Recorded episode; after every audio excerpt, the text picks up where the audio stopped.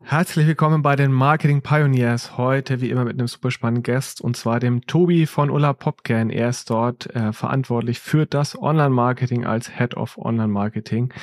Und wir werden sprechen unter anderem darüber, wie ihr strukturell euer Online-Marketing auf Vordermann bringt, nämlich mit Dingen wie Brutto, Netto, Conversion Tracking, mit Dingen wie Attribution. Wir werden darüber sprechen, wie ihr äh, NetCarpy, einen Consent Mode äh, nutzen sollt. Und was sich ähm, darüber hinaus aus der Kreation dann ergibt, weil das eine ist sehr viel Technik, techniklastig, das andere hat sehr viel mit neuen kreativen Ansätzen zu tun, äh, die aber mittlerweile im Online-Marketing nicht minder wichtig sind. Und Dort werden wir noch mal ein bisschen äh, zum Thema UTC und ITC sprechen. Wo ist der Unterschied? Gibt es einen Vorteil oder nicht? Da hat Tobi brandneu, ganz druckfrische Ergebnisse auch dabei, die uns verraten wird, ob er dort einen Vorteil sieht in einer der verschiedenen Formen. Deswegen, jetzt geht's los, bleibt dran, hört rein. Digitales Marketing bedeutet nicht nur Werbekontakte einzukaufen, sondern auch Werbung intelligent und personalisiert anzusteuern. Dabei liegt der Fokus immer stärker auf den Nutzerinnen. Gleichzeitig müssen Unternehmen trotz veränderter Rahmenbedingungen und schnellem Wandel die Effizienz im Marketing unablässig heben und up-to-date bleiben. Daniel Distler spricht mit führenden Online-Marketing-Experten über deren Strategien und zeigt Schritt für Schritt, wie gutes Online-Marketing funktioniert. Herzlich willkommen bei den Marketing Pioneers heute mit dem lieben Tobias. Tobias, stell dich doch netterweise einmal ganz kurz unseren Hörern und Hörerinnen vor. Wer bist du? Was machst du? Ja, hi Daniel. Schön, dass ich hier sein kann. Ich bin Tobi. Ich bin bei der Popkin Fashion Group tätig als Abteilungsleiter für Online Marketing und äh, Marktplätze bin selbst dort seit drei Jahren tätig, ähm, war zuvor sieben Jahre in der Agenturwelt unterwegs ähm, und habe entsprechend über das letzte Jahrzehnt und auch davor ähm, sehr viel Erfahrung sammeln können im Bereich Performance Marketing, bin eigentlich auch sehr parallel zu den Entwicklungen im Performance Marketing ähm, in den Themen vorangewandert und ähm, seitdem ich hier tätig bin, bin ich verantwortlich für alles, was den Gesamtkosmos Online-Marketing abdeckt.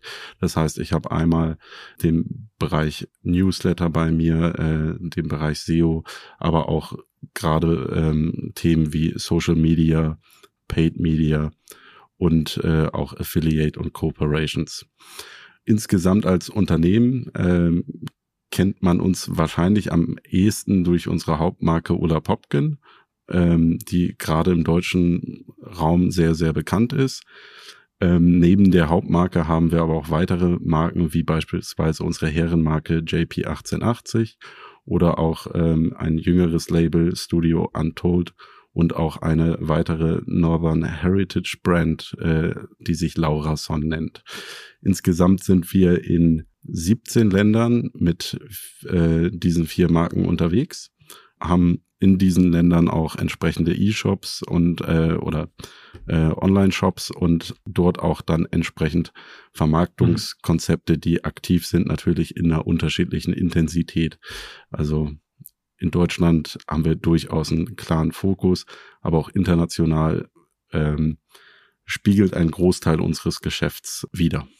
Das heißt, die äh, komplette Betreuung aller internationalen Online-Shops liegt auch bei dir im Team. Also betreut ihr das aus der Zentrale sozusagen heraus oder gibt es dann internationale Teams auch noch, mit denen du in irgendeiner Art und Weise zusammenarbeitest? Genau, also die Betreuung der Shops selbst liegt nicht bei mir im Team. Ähm, bei uns im Großbereich E-Com gibt es eine ähm, eigene Unit, die sich darum kümmert, halt Shop Development und, ja. und äh, Shop Maintenance äh, abzudecken.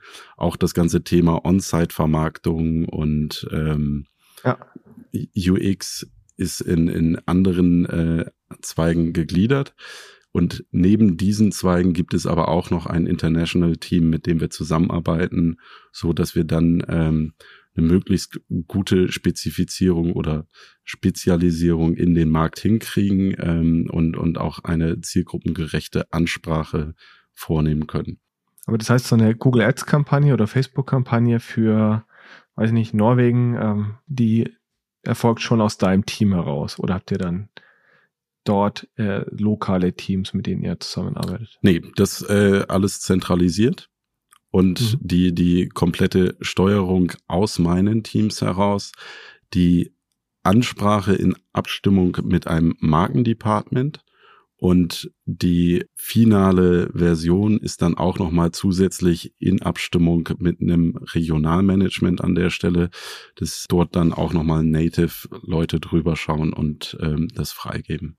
Okay, super spannend. Ja, ich glaube, ich muss langsam mal eine Folge machen zum Thema Internationalisierung oder wie man aus einem zentralen Markt wie Deutschland heraus ähm, andere europäische oder auch nicht europäische Märkte betreut. Ich habe kürzlich mit Fressenhaft beispielsweise einen Podcast aufgenommen, da war das genauso. Also aus Deutschland heraus werden die Märkte betreut. Es gibt teilweise dann lokal zwar nochmal kleinere Teams, aber eigentlich so das Gros findet aus Deutschland heraus statt. Äh, spannendes Thema, das wollen wir tatsächlich heute nicht behandeln.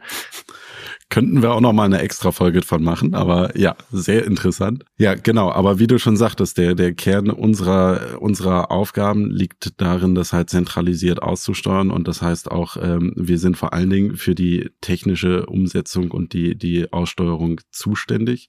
Das heißt, wir müssen uns auch vorrangig darum kümmern, wie funktioniert denn rein aus technischer Sicht so ein, so ein Marketingansatz über Google, über Meta mhm. in den einzelnen Ländern. Das heißt, ähm, gerade so ein Thema Daten, Pixel, äh, wie, wie finden wir die richtigen Audiences. Das ist etwas, was bei uns zentral aufgenommen und gesteuert wird. Und auch die Veränderungen, die sich im Markt oder auch äh, durch Technologie ergeben, das sind äh, Herausforderungen, die bei uns dann in den jeweiligen Teams liegen. Das sind ja auch die spannenden Themen und das sind wir eigentlich auch schon beim Thema tatsächlich, weil also in der Welt verändert sich ja gerade sehr viel, also im, im Online-Business insbesondere.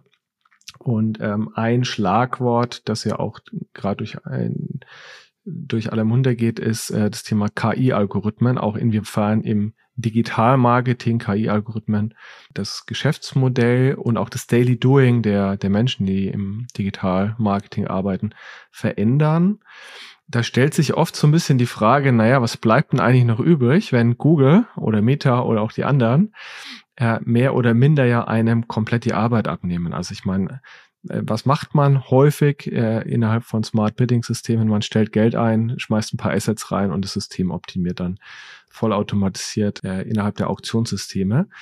Und da stellt sich ja die Frage, was bleibt dann. Und das ist ja das, was du jetzt gerade auch gemeint hast. Also da bleibt schon jede Menge noch. Aber vielleicht lass uns da so ein bisschen drüber sprechen und darauf eingehen.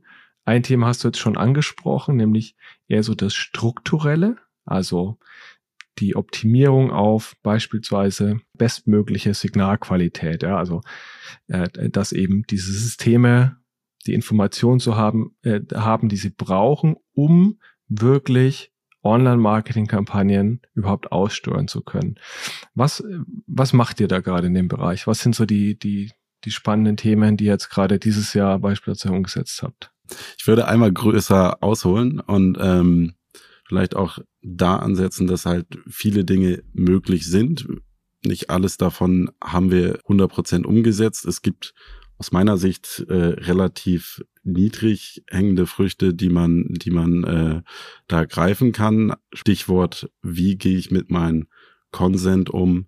Welche Möglichkeiten habe ich äh, da beispielsweise allein schon durch die, die Einstellungsmöglichkeiten im Tool, was, was lasse ich an Datenübertragung zu, wie steuere ich das auf Nutzerebene, um da möglichst viel Daten auch äh, aktivierbar zu machen im Sinne der Nutzer und im Sinne des Datenschutzes natürlich. Ähm, und dann gibt es aus meiner Sicht auch weitere gute Möglichkeiten, beispielsweise wenn wir über GA4 sprechen und dort äh, kann man relativ einfach auch sowas wie äh, angereicherte Conversion aktivieren, um beispielsweise so ein Apple Gap ein bisschen zu minimieren. Also das sind, das sind so die ganz einfachen Themen. Und dann kommen wir eigentlich aus meiner Sicht in, in ein, ein äh, Feld rein, wo wir eher schon drüber sprechen müssen, wie kriege ich in einer hohen Datengeschwindigkeit gleichzeitig noch eine gute Datenqualität hin. Mhm. Und ähm, da ist das Feld natürlich auch weit gespannt und je nachdem, äh, wo Unternehmen unterwegs sind. Also bei uns im Fashion-Bereich ist es so, ein wichtiges Signal, was hinten raus natürlich nochmal entscheidet, ist diese Conversion wertvoll oder nicht, äh, ist die Information Retoure.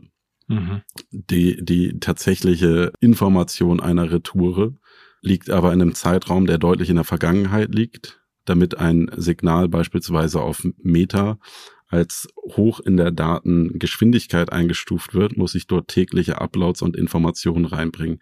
Das heißt, eigentlich ergibt sich dadurch automatisch aus meiner Sicht das Spannungsfeld, dass wir ein sinnvolles Prediction Modeling aufbauen müssen für so etwas. Da sind wir auch aktiv dran. Und dieses Modell muss sich dann wieder über äh, eigene Algorithmen, KI ist, glaube ich, schon zu hoch angesiedelt, wenn ich das als KI bezeichne, aber über eigene Algorithmen selbst überprüfen und auch schauen, sind die Predictions, die in der jetzt geprägt werden, äh, gemacht werden, äh, dann auch rücklaufend wieder äh, in, in der Zukunft wirklich äh, eingetreten, so dass wir dann da einen, einen selbstlernenden Prediction-Algorithmus auf Retouren aufbauen können und so dann die, die eingespielten Conversion-Daten anreichern können und eine bessere Annahme für die Aussteuerung in den Tools geben. Das heißt ganz konkret, also Status Quo steuert ihr auf Brutto-Conversions, habe ich dich richtig verstanden. Seid aber dabei, ein Modell zu implementieren, oder? nicht flächendeckend, sondern das, das ist so ein, ein äh, zentrales Projekt, wo wir dran sind. Mhm wo wir auch gute Fortschritte machen und in den Teilen, wo wir diese Fortschritte machen, sehen wir auch, dass wir Verbesserungen bewirken können. Und mhm. das lässt sich natürlich dann auch nochmal auf weitere Dinge übertragen, die dann, äh, oder das lässt sich auch nochmal tiefer ansetzen, nämlich das Thema äh, Attributionsmodell und äh, Bewertung von Attribution innerhalb eines Meter versus GA4. Das kann man relativ gut auch in, in einer nahezu Echtzeitschleife zurückspielen und, und da, da Modeling vornehmen. Was ist noch einfacher als, als Konzept und, und äh, mhm. was nutzen wir da auch äh, teilweise schon, nicht, mhm. nicht in allen Märkten. Und nach oben hin ähm, kann man dann natürlich auch irgendwann anfangen, sich rund um Lifetime Value und, und wirklich Kundenstrecken mhm. und Nutzen und so weiter Modelle bauen. Das ist tatsächlich Pipeline. Ja. Wo wir akut dran sind, ist halt sauberes Prediction Modeling auf den einfachsten großen Business Case und ansonsten gibt es halt auch viel, was so in diesem Attributionskosmos stattfindet. Und da, wo wir es dann sinnvoll einsetzen, sehen wir, dass wir Verbesserungen hinkriegen und vielleicht noch so einen Schritt davor äh, sehe ich dann halt auch einfach notwendige Änderungen in Infrastruktur, was Tracking angeht, wie beispielsweise eine Facebook KPI, ohne die das sonst auch gar nicht möglich wäre, diese Anreicherung vorzunehmen. Mhm. Ich versuche jetzt mal die Themen so ein bisschen zu strukturieren, weil es war jetzt wahnsinnig spannend, was du alles erzählt hast, aber auch ein sehr breites Feld. Also nochmal vielleicht für die, die Hörer und Hörerinnen worüber haben wir gerade gesprochen? Das eine sind ja quasi strukturelle Projekte im Tracking, das heißt also nutzen Consent Mode, ja, oder versucht deine Consentrate generell äh, hochzubekommen. Ja, da gibt's ja wahnsinnig viele Themen. Die KPI hast du noch als weiteres Beispiel angesprochen, einfach um die Signalqualität bei den Bidding-Systemen, Meta, Google und Co. einfach zu erhöhen. Das war Punkt eins, den ich verstanden habe. Dann habt ihr ein spezifisches Thema als als äh, Fashion E-Com Shop mit Retouren. Ich glaube, da gibt's ähnliche Beispiele in anderen Industrien auch. Ich kenne das selber eins aus meiner Vergangenheit, aus der Telekommunikationsbranche. Ja, da hatten genau. wir auch das Thema mit Aktivierungen. Also du bestellst dir eine SIM-Karte, das ist eine Order.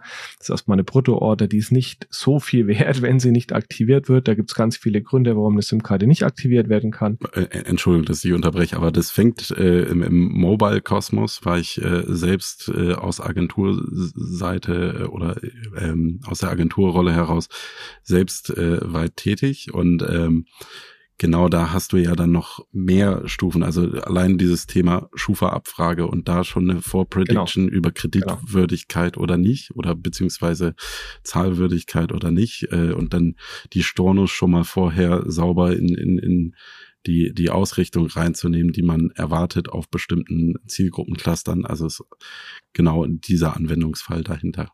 Und am Ende ist ja die Herausforderung die gleiche. Also man steuert sozusagen in Realtime ja im System auf eine Conversion, die man auf der Danke-Seite irgendwie übergibt an Google und Co. Am Ende ist die Conversion nicht viel wert, weil vielleicht äh, ein hoher Prozentsatz davon wieder storniert werden oder in, in eurem Fall ja dann als Return erfolgen. Das heißt so, das ist jetzt das zweite Kapitel, das ich äh, mir gerade inhaltlich so ein bisschen oder gedanklich notiert habe. Also strukturelle Tracking-Verbesserungen, dann das Thema äh, Brutto versus Netto, was bei euch auch ein Riesenthema ist. Ähm, da dafür zu sorgen, dass man ähm, möglichst gut auf die richtigen Nutzer, so kann man es wahrscheinlich formulieren, ja steuert, ne? also nicht äh, nur auf die, die bestellen und dann alles wieder zurückschicken oder nicht aktivieren äh, oder nicht aktivieren dürfen aufgrund geringer Bonität. Ja, und dann hast du auch noch was ganz Spannendes gesagt, nämlich das Thema Attribution. Da geht's ja eher, äh, da geht's ja weniger um den Nutzer, sondern welchen Wertbeitrag ein Kanal liefert innerhalb der Customer Journey. Das allein sind ja drei Riesenbretter. Also da können wir jetzt, äh, zu jedem Thema können wir jetzt einen eigenen Podcast machen. Das Schöne ist, äh, nein, wir haben morgen nicht mehr nichts zu tun.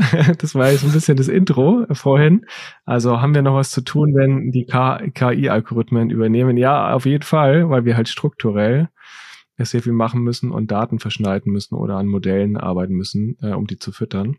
Genau. Und da, da verschiebt sich auch tatsächlich das Tätigkeitsfeld. Also ähm, ja da entsteht eigentlich nicht mehr der, der äh, Bedarf an, an viel Marketing-Administration. Da sind Google, Meta etc. sehr, sehr weit vorne, das einfach zu machen. Schaut man nur einmal in, in PMAX oder Demand Gen rein. Das sind einfach bedienbare Möglichkeiten und, und Lösungen.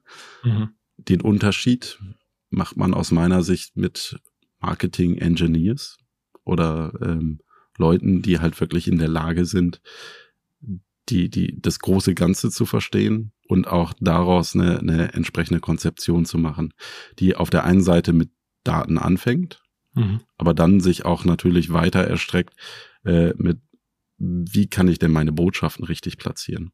Also auf das richtige Signal äh, zu optimieren ist absolut hilfreich und, und bringt einen weiter. Aber das wird einem auch nichts helfen, wenn man dann die falsche Botschaft adressiert und, und äh, da nicht den richtigen Match findet. Und da hat sich aus meiner Sicht halt auch mit den Fortschritten in Google und Meta viel geändert, dass halt so dieses klare, ich bringe es auf eine Zielgruppe runter und, und, und habe da so eine Zielgruppe, auf die ich eine Message rüberspiele, das ist aktuell ein Konzept, was in Teilen noch funktionieren kann, auch außerhalb von Fashion jetzt mal gedacht, ähm, was aber nach und nach immer weniger im Vordergrund steht. Das sieht man auch gerade bei den äh, ASC-Kampagnen von Meta, wenn du da anfangen willst, das, keine Ahnung, auf bestimmte Audiences in Bundesländern runterzubrechen, mhm. da bist du dann schon nicht mehr in, in, in der Möglichkeit, mhm. das zu machen. Das heißt, irgendwie muss man einen pfiffigen Weg finden, auch da trotzdem hm. zielgruppengerecht eine gute Ansprache an die hohen Potenziale zu haben, die der Algorithmus einen vorschlägt. Äh, ganz kurz einmal aufgeklärt, ASC steht für Advanced Shopping Plus. Ja. Nur, dass äh, alle wissen, worüber wir gerade sprechen. Genau, im Endeffekt ein Äquivalent zu PMax, äh, Performance Max von, von Google. Okay, das heißt, wir haben jetzt ganz viel strukturell optimiert. Äh, eine letzte Frage dazu noch. Ähm, wer macht denn das bei dir im Team? Also macht es dann der SEA-Manager im Fall von, oder der, nehmen wir mal die KPI als Beispiel für den Social-Kanal, macht es der Social Manager? Also kümmert er sich sozusagen darum, dass die KPI läuft? Hast du ein Martech-Team oder ein Martech-Ansprechpartner im im Team sozusagen, der sich dann darum kümmert, dass das Tracking da entsprechend da ist und serverseitig die Daten überspielt werden. Also wer macht das bei dir? Genau, wir, wir haben halt äh, verschiedene Leute, die nicht zwingend alle bei mir in der Abteilung sitzen, mhm. die da darauf mit einwirken können und unterstützen können. Die, die konzeptionelle Seite entsteht in den Performance-Teams bei mir. Dann habe ich einen ähm, Martech-Verantwortlichen, mhm. der teilweise Dinge selbst übernehmen kann, der teilweise dann auch mit anderen ähm, Leuten im Unternehmen koordiniert und regelt.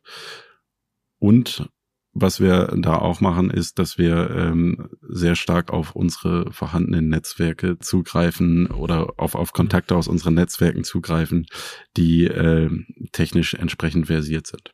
Mhm. Okay, das heißt, ähm, jetzt sagen wir mal, ihr habt das alles gemacht. Also, perfektes Attributionsmodell. Ihr, ihr, ihr predicted genau, dass ich äh, alles zurückschicke und deswegen ich kein guter Nutzer bin und ihr nicht auf mich bietet. Und ihr habt äh, sämtliche strukturellen Maßnahmen getroffen, äh, die KPI läuft, der Consent Mode und, und so weiter und so fort. So, alles erledigt. Dann gibt's ja noch ein Thema, wo wir, glaube ich, beide ähnlicher Meinung sind, was häufig unterschätzt wird, nämlich das Thema Creative. Und da würde ich ganz gern mal kurz mit dir drüber sprechen.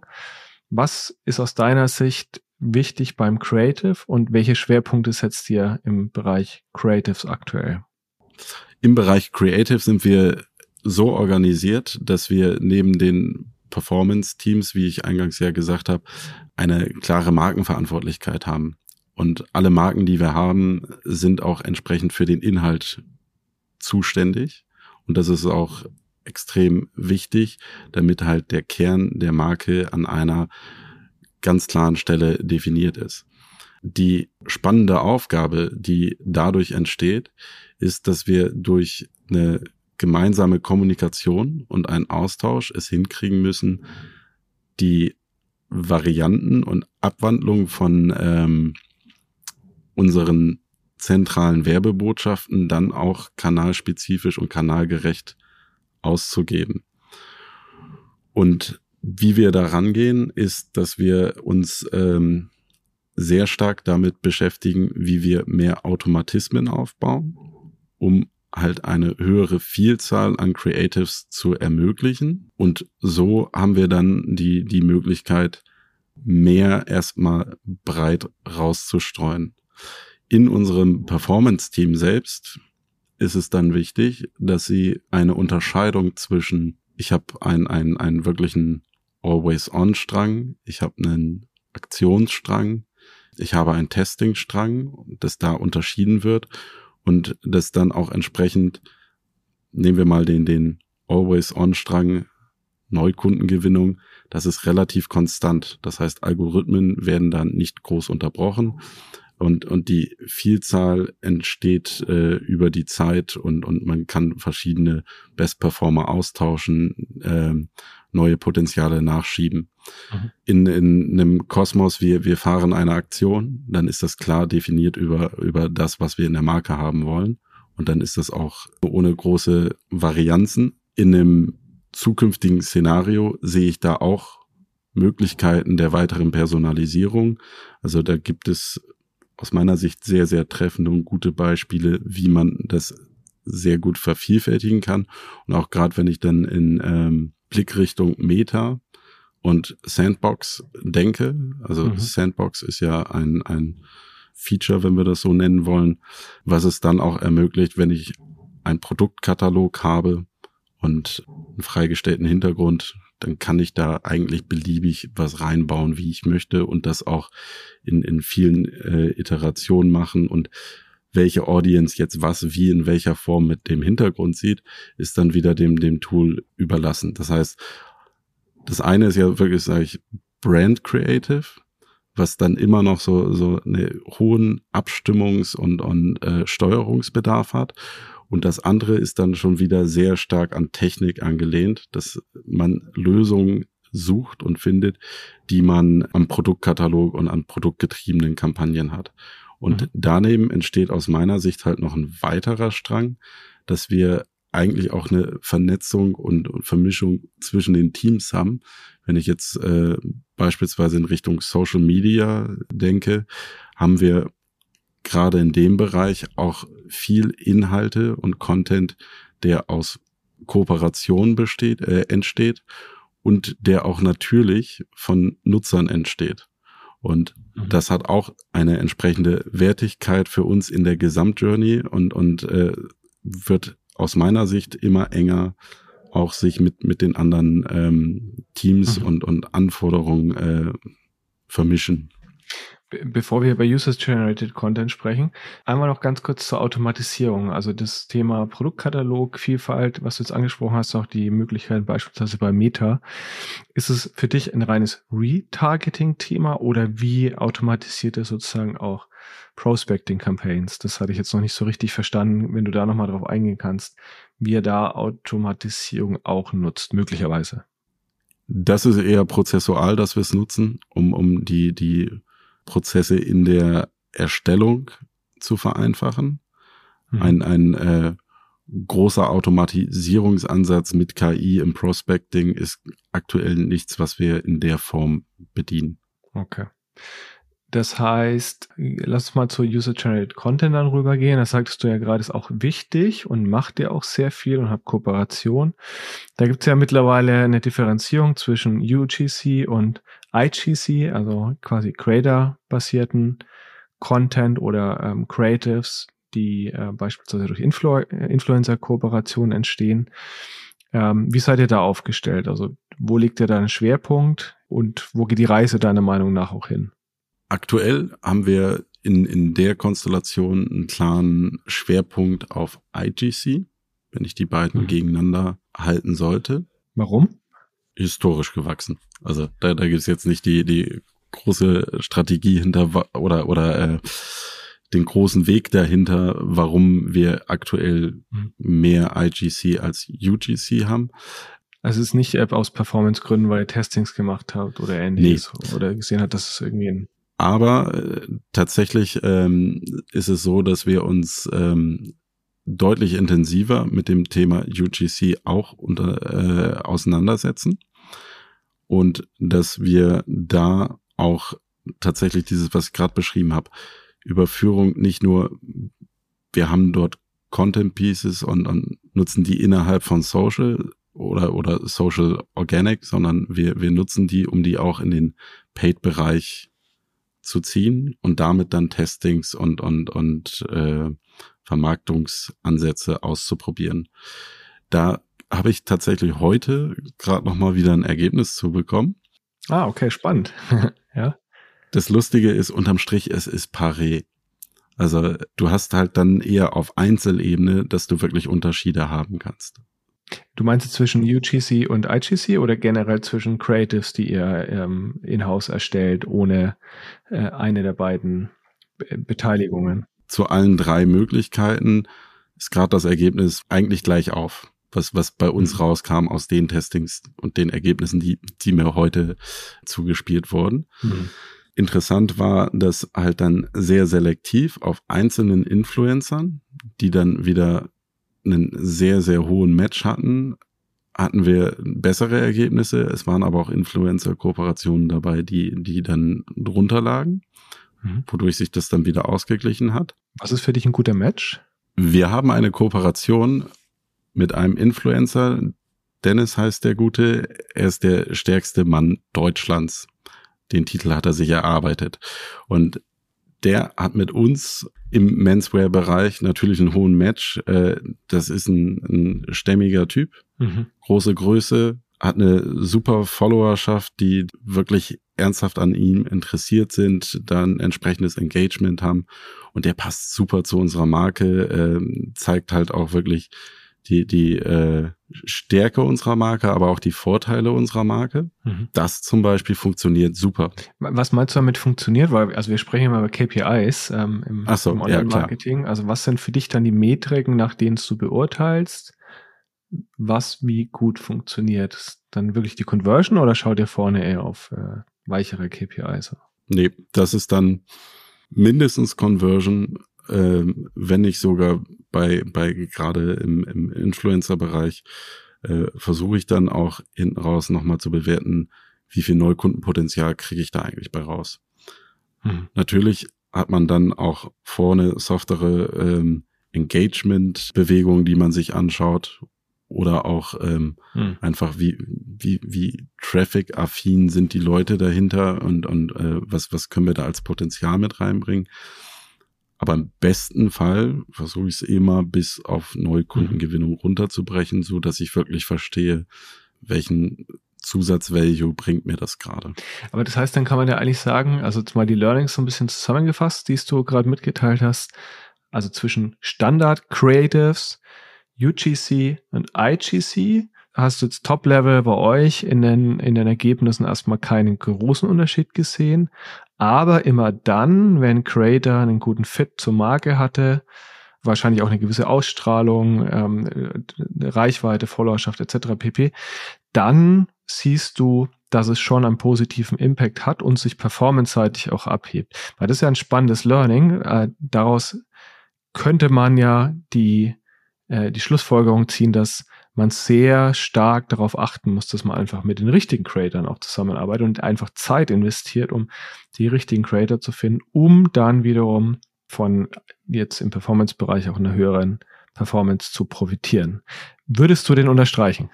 ja, würde ich äh, zustimmen und ähm, da auch nochmal anknüpfen mit der Folgefrage, die du gerade eben noch äh, auf Zettel hast, so, wo sehe ich denn die Bewegung hin? Und im Prinzip schließt sich das da wunderbar an, denn aus meiner Sicht ist dieses, ich vermarkte mich selbst zentral aus mir selbst heraus auf Plattformen nicht unbedingt der Weg, wie ich das zukünftig sehe, sondern wenn ich beispielsweise eine Plattform wie TikTok nehme, ja. dann kann man sich dort deutlich authentischer und klarer über gewisse Kooperationen aus dem User-Bereich oder auch Leute, die das halt sehr professionell machen und im Influencer-Bereich sind, eine weitere Vermarktung aufbauen, die dann halt wirklich glaubwürdig und nah an dem ist, was man machen will. Das bedeutet, man muss da auch eine gewisse Kuration vornehmen und, und das auch sauber pflegen. Und da verändert sich halt auch so dieses ähm, Wirkungsfeld Social Media Manager für mich.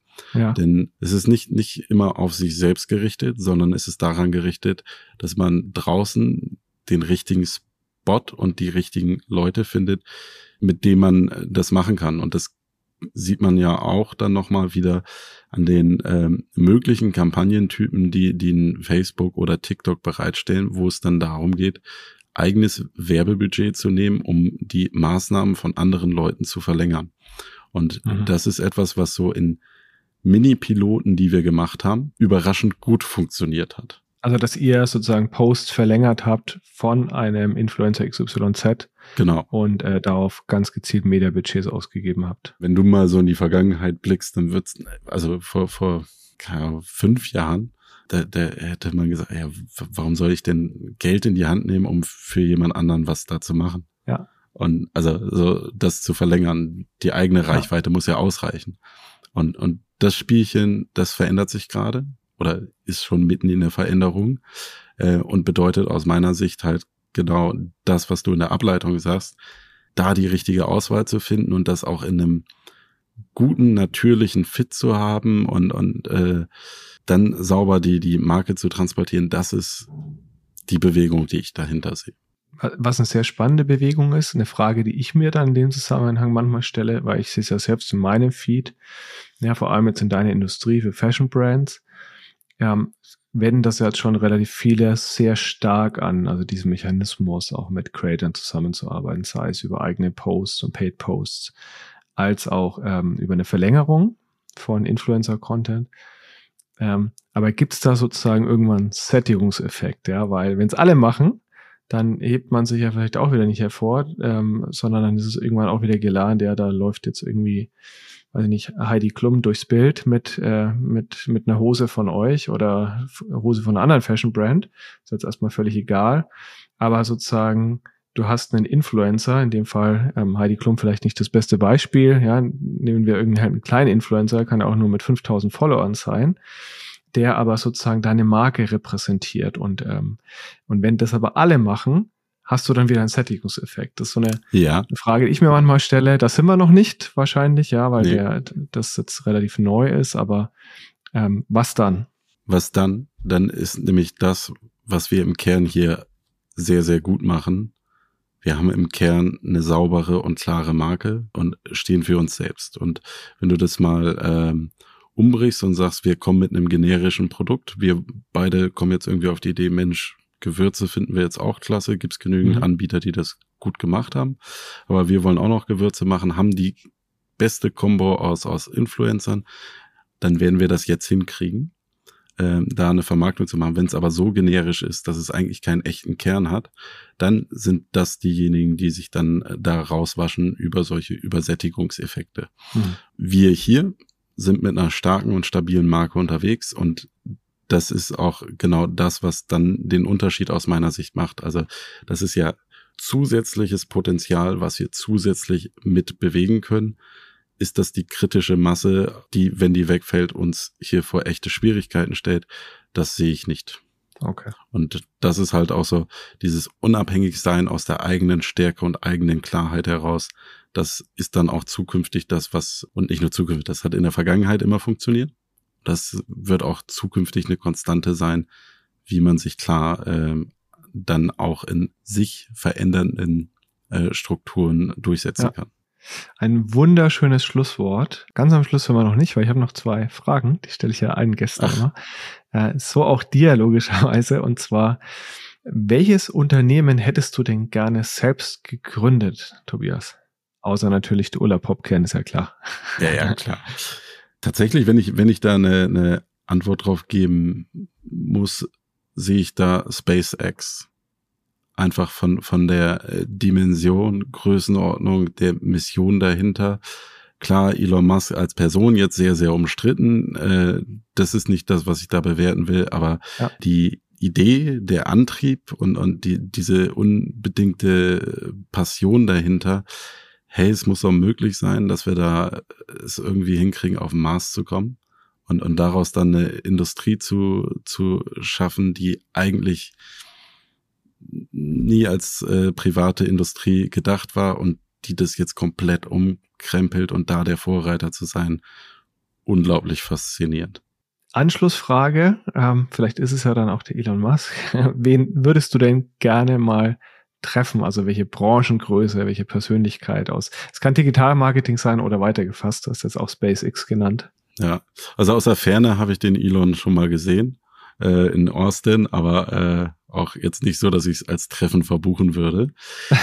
Und ich würde da tatsächlich auch etwas äh, demütiger auf diese Frage antworten, weil ähm, wen würde ich gern treffen? Also ich bin immer interessiert an interessanten Leuten, die mit einer eigenen Idee, eigenen Passion kommen und, und äh, für etwas brennen. Ich würde es gar nicht auf eine, eine Person mhm. zuspitzen und, und, und sagen, der eine wär's, sondern das, was als Wert aus einem Gespräch rauskommt und das, was äh, einfach so an, an ja, Interesse, Leidenschaft da mitschwingt. Und das ist das, was mich wirklich immer antreibt, auch äh, gerne mit Menschen in, in Kontakt zu treten, sich, sich unterschiedlichste Geschichten anzuhören. Und ich weiß gar nicht, ob es zwingend aus der Digitalbranche sein müsste, dass ich sage, dass da jemand Besonderes ist, sondern grundsätzlich Leute mit einem großen Mindset und, und einer großen Idee, das, das fasziniert mich immer, ohne dass ich jetzt irgendwie mhm. konkret jemanden im, im Kopf habe.